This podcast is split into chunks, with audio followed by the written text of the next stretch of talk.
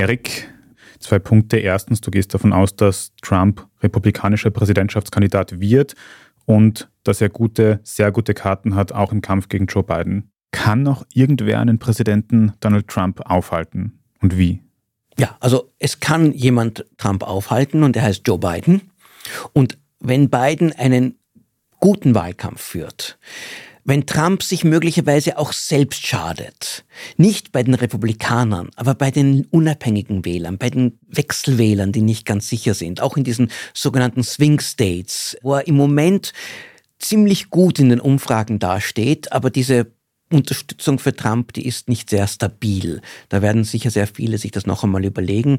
Wenn es also so kommt, auch wenn sich die Wirtschaft weiter erholt, wenn die Inflation, die schon ohnehin in den USA deutlich stärker gesunken ist als in Europa, wenn die weiter zurückgeht, wenn die Amerikaner dann merken, dass es ihnen eigentlich in diesen vier Jahren Biden doch ganz gut gegangen ist, dann hätte Biden sicher absolut Chancen, die Wiederwahl zu schaffen und eine Trump-Rückkehr zu verhindern. Das Problem ist, sicher ist es nicht. Ich würde im Moment auf keinen der beiden sehr viel Geld setzen. Ich weiß es nicht, wer von den beiden dann gewinnen würde. Aber selbst wenn man sagt, es ist 50-50 oder auch nur 49-51, bei einer Aussicht einer weiteren Trump-Präsidentschaft mit allen ganz großen Risiken ist das sehr, sehr, sehr beunruhigend.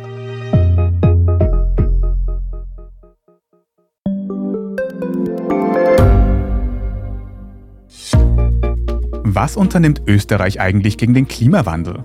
Wie viel betrogen und bestochen wird im Profisport? Und wieso verdienen Frauen immer noch weniger Geld als Männer? Ich bin Margit Ehrenhöfer. Ich bin Tobias Holub. Wir stellen die brennenden Fragen unserer Zeit. Und die Standardredaktion liefert Antworten. In Thema des Tages von Montag bis Freitag um 17 Uhr, überall, wo es Podcasts gibt.